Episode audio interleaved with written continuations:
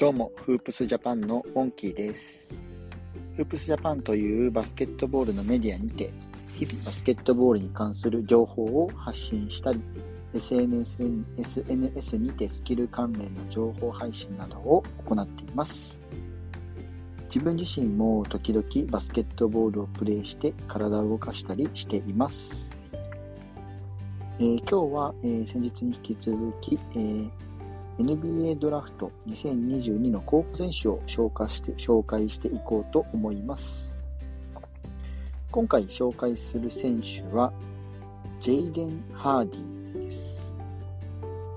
こちらの選手は、えー、高校卒業後に G リーグでのプレーを、えーと、コミットしてプレーしている選手になります。最近だと NBA の、えーと登竜門と言われる NCAA に進まずに、えー、B、NBA の参加ですね。NBA 参加の G リーグでプレーする選手が、その後 NBA 入りを果たすっていうのが結構増えてきているような印象ですね。そんな NBA ドラフト2022の候補に上がっているジェイデン・ハーディを、えー、魅力とともに紹介していければなと思います。えー、早速ですけども、ジェイデン・ハーディのプロフィール紹介します。ジェイデン・ハーディは2002年の7月5日生まれ、えー、アメリカで生まれて、えーえーと、身長が193センチ、体重86キロですね。まあ、一応コロナド高校を卒業後、NBA G リーグのイグナイトにて今現在プレーしています。えっと、生まれはミシガン州のジェイデン・ハーディなんですけども、高校進学前に家族と共にネバダ州へ引っ越ししています。なので、ジェイデン・ハーディの出身校はネバダ州にあるコロナド高校が出身の選手になってました。ジェイデン・ハーディは、えー、高校時代に1シーズンで、えー、1試合平均30.4得点、9.1リバウンド、8.4アシストという驚異的なスタッツを残した経験を持っている選手です。まあ、この成績もあり、ネバダ州の最高峰の高校生に与えられるゲータレード年間最優秀プレイヤーへの選出もされています。加えて、えー、ラスベガスのラスベガスレビュージャーナルという地元紙におけるボーイズ・アスリート・オブ・ザ・イヤーという賞も受賞しています。最終学年の時にはアメリカ三大大会ともいえるマクドナルド・オールアメリカン、ジョーダン・ブランド・クラシック、ナイキ・フープ・サミットにも選出されたプレイヤーです。えーと、高校卒業後は進路として、えー、ケンタッキー大学であったりとか UCLA、ミシガン州立大学、メンフィス大学など、えー、NBA NCAA のディビジョン1のチームより多く声がかかっていました。ただ、えーと、ジェイデン・ハーディは NBA G リーグへの進出を表明。NBA G リーグイグナイトにて、えー、所属をして、現在プレー経験を積んでいるシューティングガードの選手となっております。えっと、ここからはジェイデン・ハーディの、えっと、魅力に関して、えー、3つほど紹介できればなと思っています。ジェイデン・ハーディの魅力、1つ目は、えー、世代トップクラス、同世代トップクラスのスコアリングマシンという点です。ジェイデン・ハーディは、えー、得点力の高さに非常に定評のある選手です。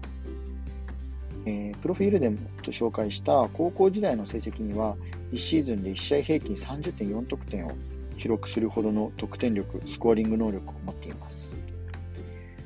中から得点を重ねる際には、高いハンドリング力を駆使してドライブでゴール下まで切り込みます。でその後、ダンクシュートであったりとか、クラッチシュートなど得点することができる選手となっています。また、外からであれば長距離でのシュートを放つこともできます。テフィン・カリーや、えー、トレイ・ヤングが取り入れているいわゆるロゴ3を放つこともできることもあり、加えて、えー、ミドルシュートも兼ね備えているので、幅広い攻撃パターンを持っているのは間違いない選手です。NBA 内においては、ジェームス・ハーデンと比較されている部分があって、まあ、今後、ジェームス・ハーデンのようなスコアリング力が身についていけば、確実に NBA 内でも人気の高まる選手になってくるんじゃないですかね。以上の、えーと、理由からジェイドンジェイデン・ハーディの魅力としてスコアリング力を取り上げました。ジェイデン・ハーディの2つ目の魅力としては、ゾーンに入った際の存在感ですね。中からも外からも得点能力のあるジェイデン・ハーディ。主にメインでの得点源となっているのはアウトサイドからの得点になっています。このアウトサイドからの得点能力に関して、ジェイデン・ハーディは一度ゾーンに入ると誰も止めることのできないほどのスコアリング力を発揮する潜在能力を持っています。ゾーンに入った際には、どのような場所からでも、どんな難しい状況であっても得点につなげる決定力を発揮することができる選手です。この状況に、この状況というのはゾーンになれば、コード上でジェイデン・ハーディの存在感は一段と増して、チームに大きな影響力をもたらしてくれるのではないでしょうか。ゾーンに入った状態に限りますが、チームの勝敗が左右するような重要な局面であっても、波に乗っているジェイデン・ハーディにボールを渡せば、確実に得点を持ってくれる能力を兼ね備えていると考えられます。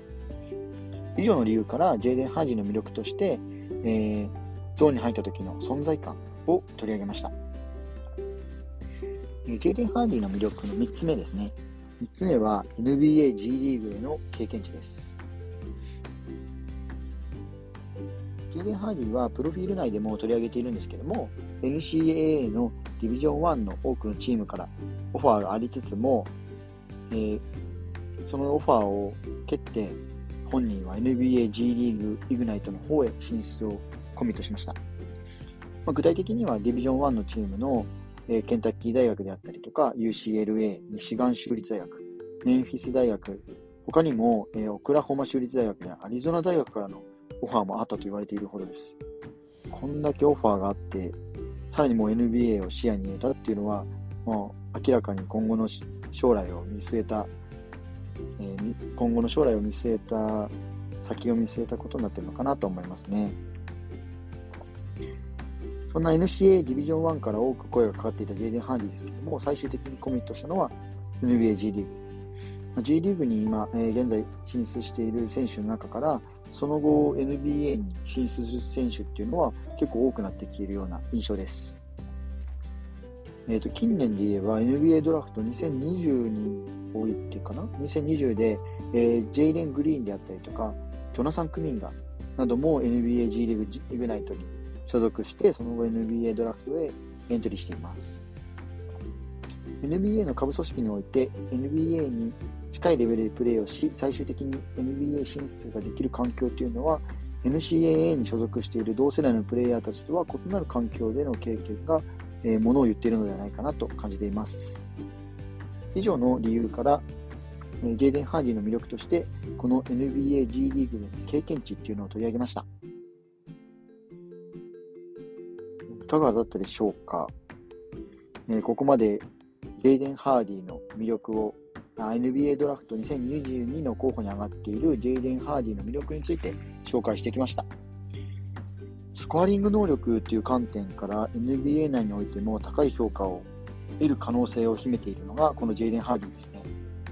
NBA、G リーグの舞台で魅力となっているスコアリング力を今後どこまで向上させることができるのかっていうのも注目できるかなと思っています。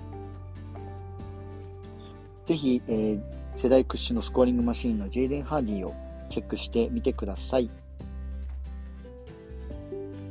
バスケメディアのフープスジャパンでは毎日 NBA や B リーグなどバスケットボールに関する情報を更新しています。興味のある方はぜひ覗いてみてください。フープスジャパンのモンキーでした。それではまた。